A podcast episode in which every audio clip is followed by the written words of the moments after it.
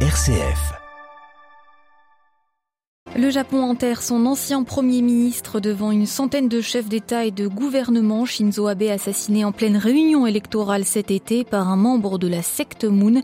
Ses funérailles nationales sont controversées. Nous irons à Tokyo. Dernier jour de vote dans les référendums d'annexion à la Russie organisés en Ukraine. La mobilisation partielle continue, elle, de rencontrer un succès très relatif. Le Kremlin reconnaît des erreurs. Illustration en Turquie, destination principale des déserteurs russes. Pour l'humanité, un vaisseau de la NASA s'est délibérément écrasé cette nuit sur un astéroïde dans le but de dévier sa trajectoire.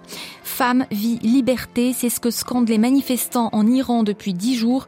La colère populaire ne retombe pas contre la police des mœurs islamiques. Analyse en fin de journal. Radio Vatican, le journal Delphine Allaire.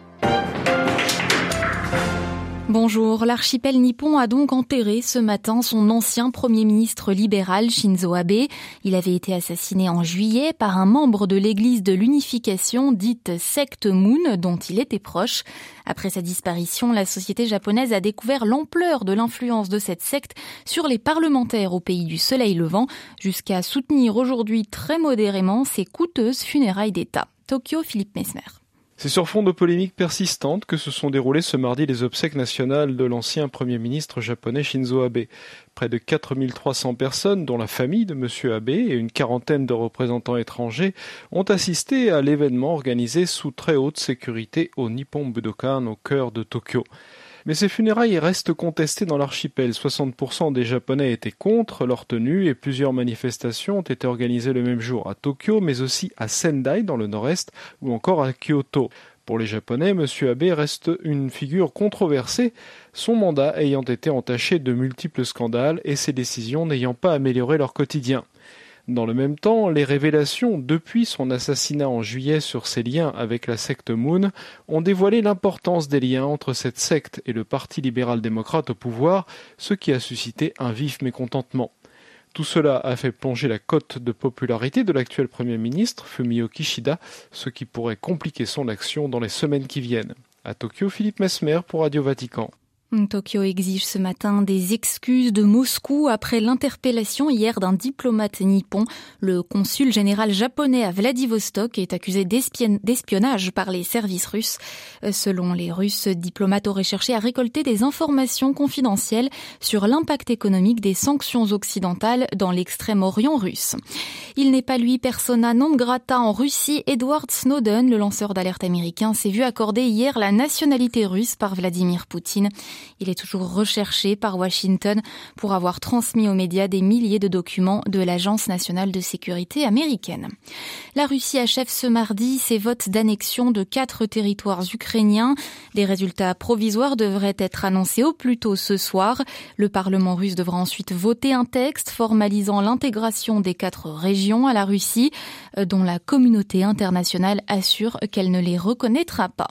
Et puis parallèlement, l'annonce de la mobilisation par il y a presque une semaine maintenant a provoqué une vague de départ parmi les hommes russes qui refusent de se battre sur le front ukrainien. À 4 heures de Moscou en avion et sans exigence de visa, la Turquie est l'une des destinations principales de ces déserteurs, du moins de ceux qui en ont les moyens. Hier, les vols directs Moscou-Istanbul de la compagnie Turkish Airlines étaient quasi complets jusqu'au 5 octobre. Les rares billets disponibles s'échangeaient contre 1400 euros par personne en moyenne. Notre correspondante en Turquie, Anand Loer, a rencontré Arthur, un moscovite qui travaille dans le milieu artistique. Il vient d'atterrir à Istanbul. Arthur a pris son billet d'avion quelques heures avant l'annonce de la mobilisation qu'il avait senti venir. Il a 37 ans, aucune expérience militaire et surtout, dit-il, il refuse de participer à cette guerre qu'il ne soutient pas. Uh, les gens en Turquie savent qu'il n'y a pas de règles. Même s'ils disent qu'ils ne mobilisent pas les hommes de 30-40 ans, c'est possible. Je connais un type de 57 ans qui a été mobilisé.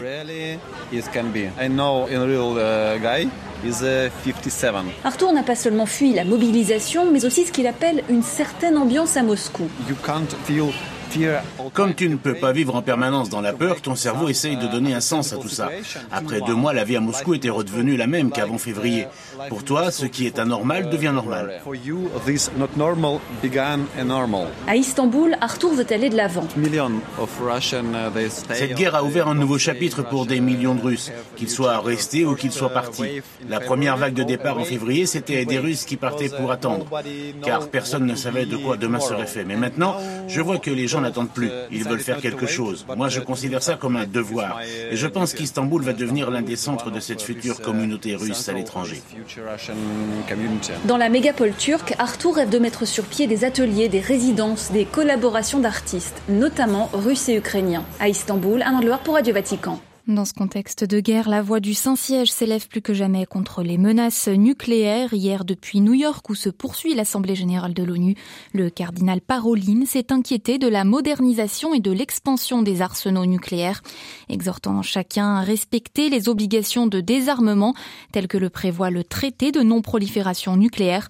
Et puis même tonalité à Vienne, où Monseigneur Gallagher, cette fois le secrétaire du Saint-Siège pour les relations avec les États, s'est lui exprimé hier devant l'AIEA, l'Agence internationale de l'énergie atomique. Le Vatican plaide pour un recours inlassable au dialogue et à la négociation. Du dialogue, il en manque certainement entre la Grèce et les autres pays de l'Union européenne. Hier, Athènes a déploré le manque de volonté des autres États dans la relocalisation des migrants qui entrent par sa frontière avec la Turquie. Athènes où l'on retrouve Alexia Kefalas. Fustigé pour sa gestion sévère des flux migratoires, la Grèce contre-attaque. Notis Mitarakis, le ministre grec des migrations, a déploré, je cite, le manque de volonté de ses partenaires européens dans la relocalisation des migrants qui entrent dans l'Union européenne. Cette critique concerne surtout la frontière gréco-turque, mais elle s'élargit à tous les pays dits de premier accueil de migrants et réfugiés comme l'Italie, Malte, l'Espagne ou Chypre, dont les arrivées cette année sont estimées à environ 160 000 personnes, selon le ministre. Or, 1017 places de recueillisation ont été offertes par les autres pays membres de l'Union européenne. Le ministre grec assure que sa politique migratoire est efficace et qu'actuellement le pays compte 18 587 demandeurs d'asile, alors que par le passé, notamment pendant la crise migratoire de 2015, leur nombre avait atteint les 92 000. Après avoir démenti une nouvelle fois les accusations d'ONG, mais aussi de médias, qui affirment que la Grèce pratique des refoulements illégaux vers la Turquie en bafouant les droits humains, Notis Mitarakis a annoncé la prochaine ouverture de deux camps pour les migrants et les réfugiés ultra sécurisés sur les îles de Lesbos et de Chios. À Athènes, Alexia Kefalas pour Radio Vatican. Emmanuel Macron en visite d'État à Washington, ce sera le 1er décembre. Il sera reçu à la Maison Blanche par Joe Biden, annonce l'Élysée hier. L'occasion d'un apaisement dans les relations transatlantiques depuis l'épisode des sous-marins australiens l'année dernière, vendus aux États-Unis plutôt qu'à la France. Des milliers de manifestants dans les rues en Colombie hier, ils protestent contre les réformes du nouveau président de gauche Gustavo Petro et son entourage accusé de corruption. Cela malgré les promesses de changement radical formulées à son arrivée cet été. La Colombie qui rouvre sa frontière avec le Venezuela pour les véhicules de marchandises. Après sept ans de fermeture partielle et trois de fermeture totale en raison de divergences politiques, c'est un nouveau pas dans le rapprochement entre Bogota et Caracas, formulé fin août dernier, avec l'arrivée justement au pouvoir du président Petro, plus dans les faveurs du Venezuela.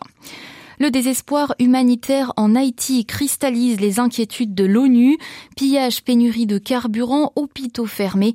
Le Conseil de sécurité des Nations Unies devrait se pencher sur de nouvelles mesures pour aider cette île sacrifiée des Caraïbes. Un embargo sur les armes légères est à l'étude. Et puis c'est une première, ce vaisseau de la NASA qui a percuté cette nuit délibérément un astéroïde pour le dévier. Une mission test inédite qui doit permettre à l'humanité d'apprendre à se protéger potentielle menace future. Un sujet de Frédéric Castel. La sonde DART, qui signifie fléchette en anglais, a bien visé sa cible à 11 millions de kilomètres cette nuit. Ensuite, elle s'est écrasée de plein fouet à 22 000 km heure sur un petit astéroïde de 160 mètres de diamètre, lui-même satellite d'un astéroïde plus gros, Didymos. Alors que personne ne connaissait la forme ou l'aspect de cet astéroïde, lors des dernières minutes de l'approche, la caméra de la sonde de la NASA nous a fait découvrir en direct un gros rocher avec une forme patatoïde et recouvert de cailloux. La sonde kamikaze ayant cessé d'émettre au moment de la collision avec le sol, il faudra des puissants télescopes spatiaux, James Webb et Hubble, pour calculer la déviation de l'orbite. Ensuite, une mission européenne scrutera en 2027 le même astéroïde pour analyser tous les effets de cette collision.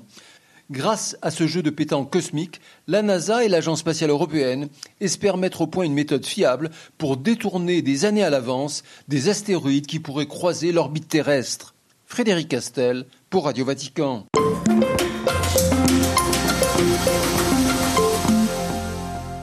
Femme, vie, liberté, tel est le cri scandé par les manifestants depuis dix jours en Iran. La contestation ne faiblit pas après la mort d'une jeune femme de 22 ans, Marsa Amini, pour avoir mal mis son voile islamique. La répression non plus. À ce jour, au moins 76 personnes ont perdu la vie dans les protestations de rue. C'est le décompte d'une ONG en, exil. Des milliers d'autres ont été interpellés. Les femmes, beaucoup sans voile, sont au premier rang de cette révolte populaire, la plus importante depuis trois ans en Iran un mouvement largement soutenu par la communauté internationale.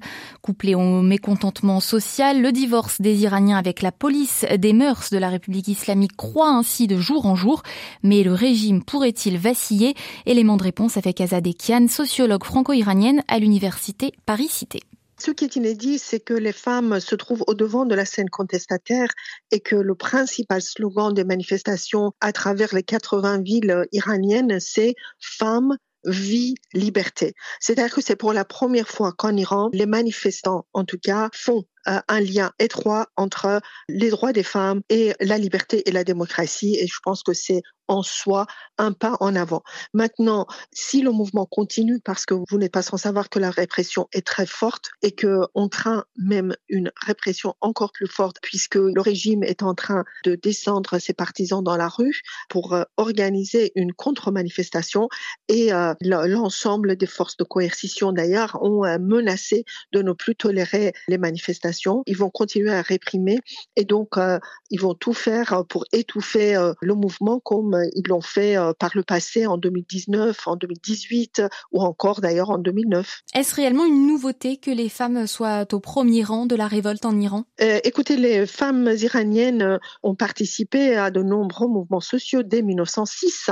Elles ont toujours été là, mais cette fois-ci, ce sont leurs revendications qui sont devenues les revendications principales. Et il y a cette conscientisation hein, de la population euh, mécontente que effectivement tant que les femmes n'aient pas obtenu leurs droits égaux, on ne peut pas parler de la démocratie. Ça, à ma connaissance, c'est la première fois que ça arrive. Sinon, les femmes étaient déjà dans les manifestations, même pendant la révolution de 79, dans le mouvement vert de 2009 et ensuite euh, dans les euh, révoltes successives de 2018 et 19. Le régime religieux a-t-il été surpris par l'ampleur des manifestations? Surpris, je ne pense pas parce qu'il y a beaucoup de sondages euh, qui ont été effectués euh, en Iran même qui montraient que la population est en colère. Il ne faut pas oublier qu'on est dans un contexte de marasme économique, de l'appauvrissement euh, de plus en plus important de la population où entre 50 et parfois on parle de 80% de la population qui vit sous le seuil de pauvreté. Il y a un chômage massif des jeunes et le verrouillage du système politique puisque ce sont les ultra-conservateurs qui dominent les trois pouvoir judiciaire, euh, exécutif et législatif. Donc effectivement, il ne faut pas oublier que les Iraniens n'ont absolument aucun canon pour exprimer leur mécontentement et donc euh, quand euh, ils et elles sont en colère, eh bien ils, prennent en fait les rues pour venir manifester. Est-ce que l'alliance des deux colères, socioculturelles et socio-économiques, peut faire vaciller le pouvoir? Tant qu'il n'y ait pas d'alternative politique fiable et viable à ce régime, on ne peut pas s'attendre à un changement de régime.